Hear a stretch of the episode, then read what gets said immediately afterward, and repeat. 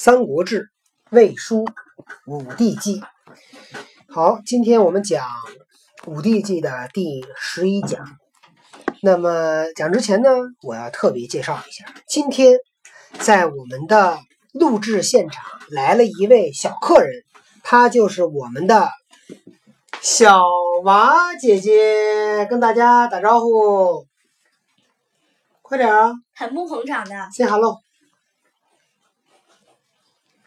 Say hello，Hello，嗯，OK，还有我们的小多、小萌跳跳。好，那我们先点名哈，小萌跳跳，到。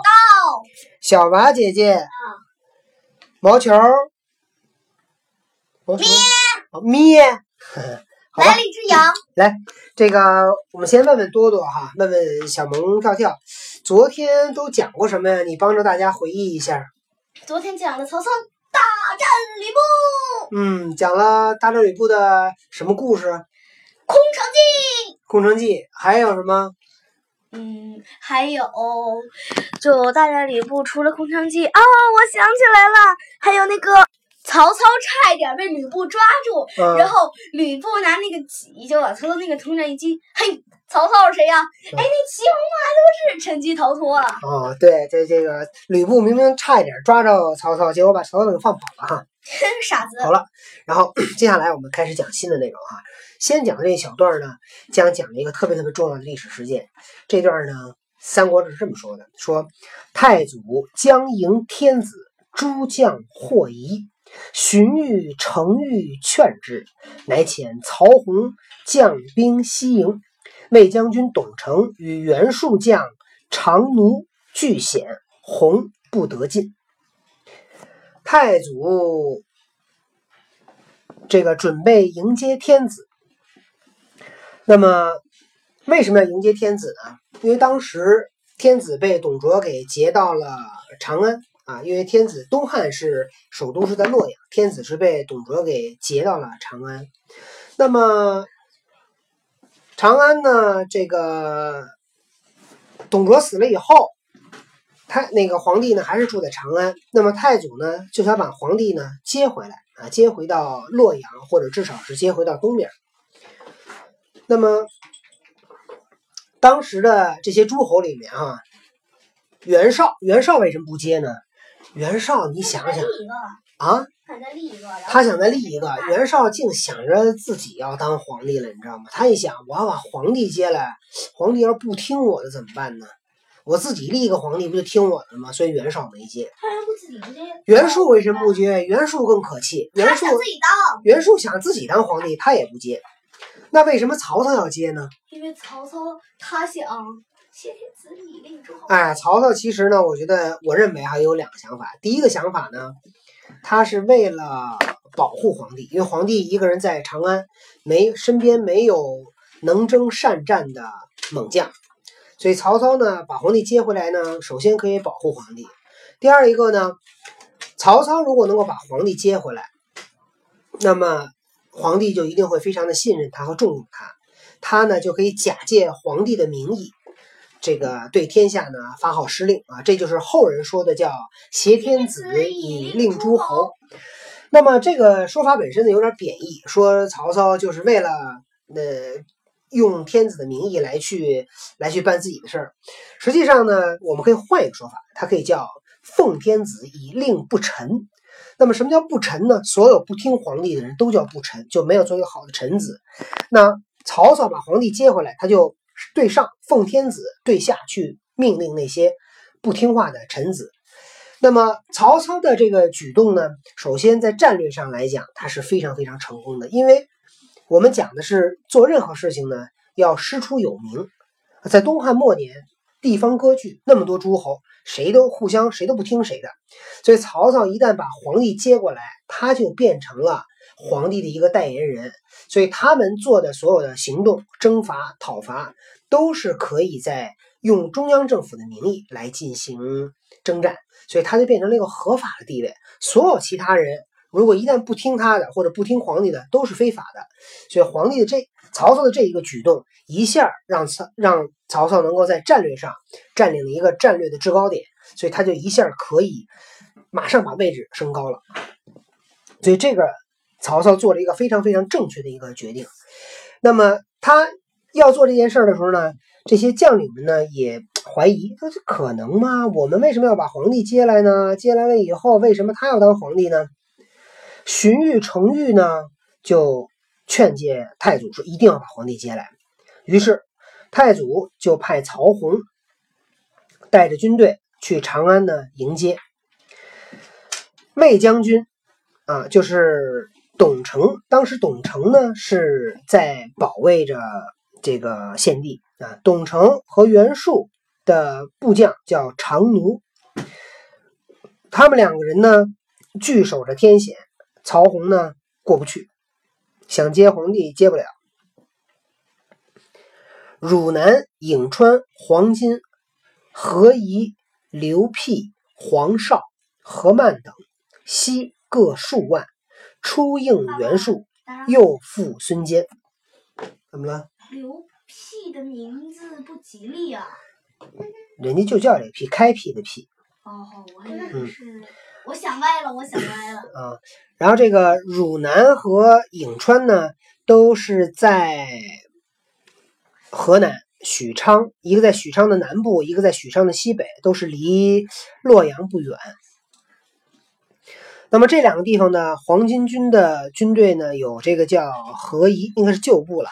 何仪、刘辟、黄绍跟何何曼，他们呢，每个人呢带着几万人。最开始呢是响应袁术，后来呢又依附孙坚。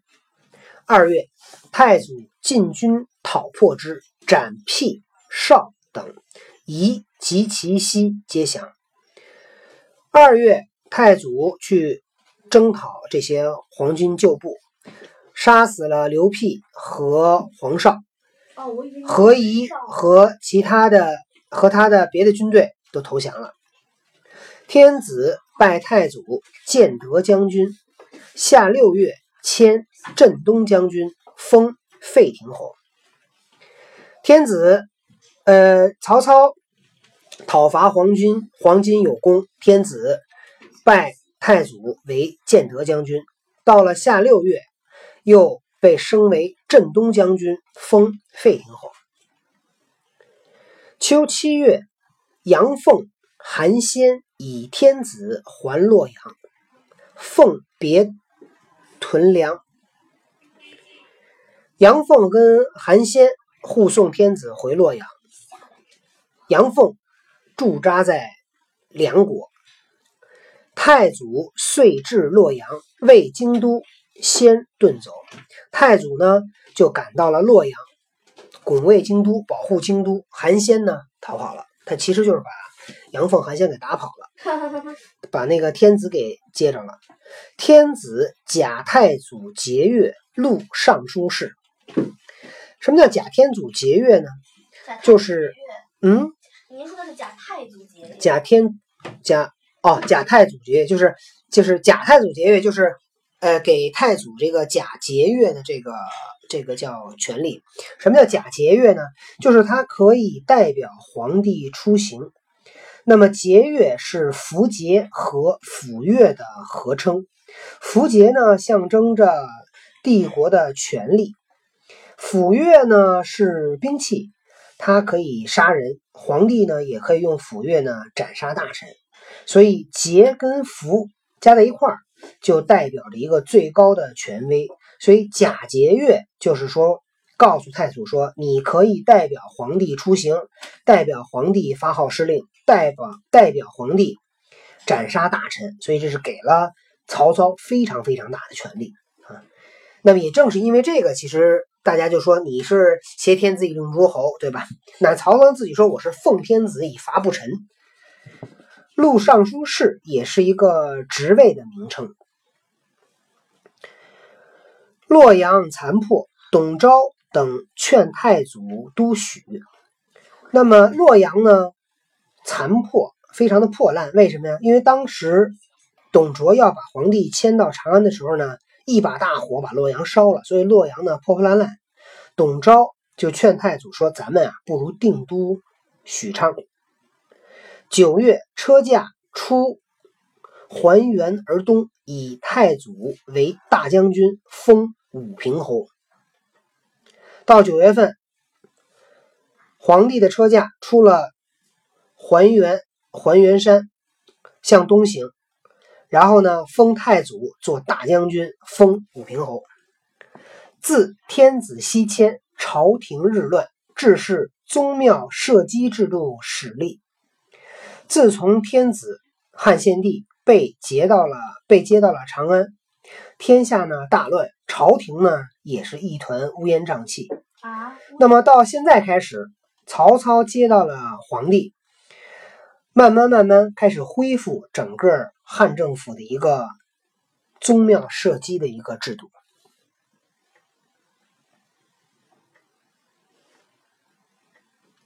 当时这个在接这个皇帝的时候，然后还有有这么一小节有一件事儿哈，是在这个注解里面讲讲的，说有一个人呢叫侍中太史令，他叫王立，他是一个史官。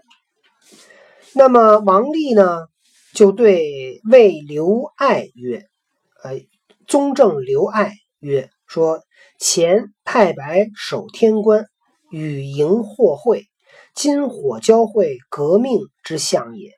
汉作忠矣，晋魏必有兴者。王立就说说啊，汉朝的这个江山啊要结束了，说晋魏一定会要兴旺起来。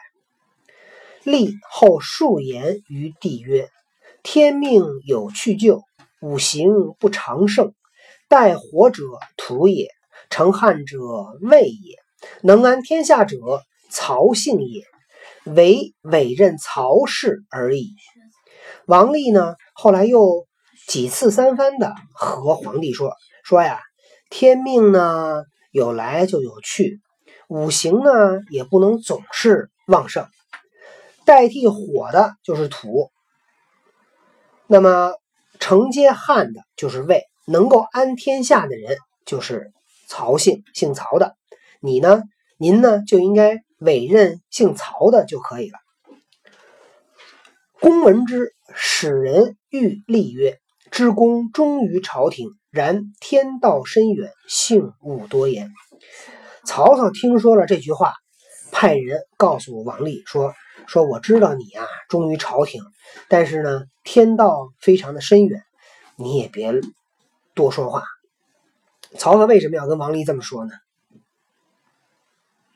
因为有人说这个魏能代汉，所以曹操我估计从心里边呢也开始有一点这个小痒痒，对吧？那你说我要是能够代汉，是不是我能当皇帝呢？但是他又不能表现出来，因为这个确实要表现出来，这事有点大了，对吧？他马上就从正义变成了邪恶，所以曹操呢也不敢说，也不让别人说，对吧？你们要说也行，偷偷说啊，别最好别让我听见。你要让我听见，这事儿就不合适了。你说我不管也不好，对吧？天子之东也，凤自梁，欲邀之不及。天子呢向东行，杨凤从梁地梁县准备要截击天子，没追上，没截成。冬十月。公征凤，凤南奔袁术，遂攻其粮屯，拔之。到了冬天的十月，曹操要讨伐杨凤，杨凤向南啊，他奔南阳就去了，因为袁术是在南阳，他向南逃跑去投奔袁术。曹公呢，就把他杨凤的地盘那个梁县就攻打，然后给拿下。于是以袁绍为太尉，绍耻班在宫下，不肯受。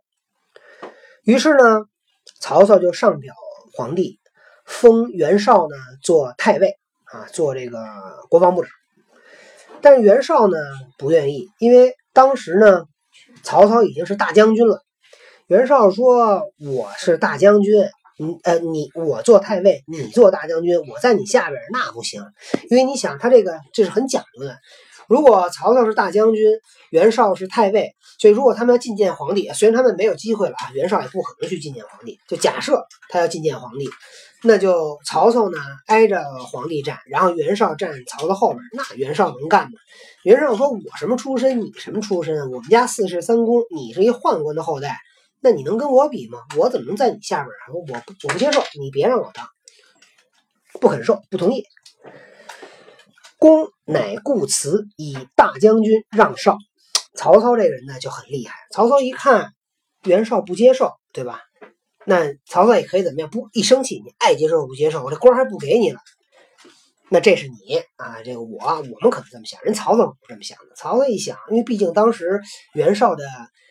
这个影响力还很大啊！袁绍的职位也很高，袁绍的他们家袁氏的这个门生故吏呢遍天下，所以呢他还希望能够跟袁绍呢保持一个和平的状态。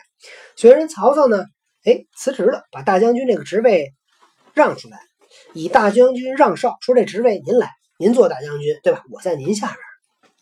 天子拜公司空，行车骑将军。天子呢就拜曹操做司空。做车骑将军，是岁用早知、韩浩等意，使兴屯田。早知呢是东汉末年的一个官员，然后他和他名气不是特别大，所以呢对他的记载不多。但是呢，他首先倡导的这个屯田制，对中国的政治、经济、文化、历史、军事发展。起到了一个重大的影响，所以呢，呃，也占有一个非常重要的一个地位。韩浩呢是东汉末年的一个将领，那他们建议这个曹操呢用屯田制，所以就整个曹操同意了，就开始进行屯田。什么叫屯田呢？因为古代中国古代呢，哎是这个，呃是这个我们是一个农业国家，所以呢这个国家的经济是农业经济。而且几乎什么事儿都是为农业准备，比如说天文，你就看看明年能不能有庄稼呀什么的；地理不就看哪个地方能种田呀，反正都跟农田有关。对对，都跟农农田有关，因为中国是个农业国家嘛，经济也是个农业经济，所以如果要比如说在东汉末年，国家也很乱，所以他需要打仗，打仗怎么样，就是一个经济实力的一个消耗，要比比谁这个储备多。但是你想，那个国家那么乱。然后人员的伤亡那么大，劳动力减员很厉害，所以呢，没有那么多的劳动力，对吧？那男的都被征走当兵去了，那家里留留的都是妇女儿童，还有老人，他们没有什么劳动力，所以这些农田都荒着。那如果这样农田都荒着呢，就没有粮食，不仅农民吃不上，那军队更吃不上，因为军队那些人养着，他们天天都是那个练兵打仗的，所以，哎，所以曹操当时呢就。接受了这个早知跟韩浩的建议，就是苹果制吗？哎，就是这个屯田制什么意思？就是军队啊，忙嗯叫什么？就是有有有战争的时候就打仗，没有战争的时候呢，军队这些人呢都回家啊当农民种地去，然后一有事儿临时再把他们召集回来。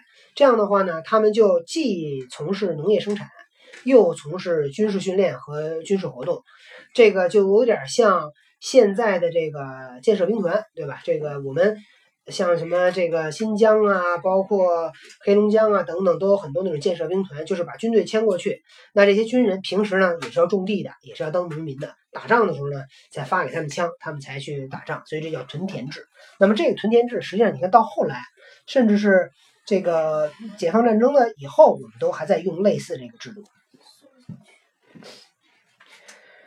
那么屯田制呢？再讲当时的一个 一些背景啊。这个魏书曰啊，魏书是这么记载的：说自遭慌乱，率伐两谷，诸军并起，无终岁之计。饥则寇掠，饱则弃余，瓦解流离，无敌自破者不可胜数。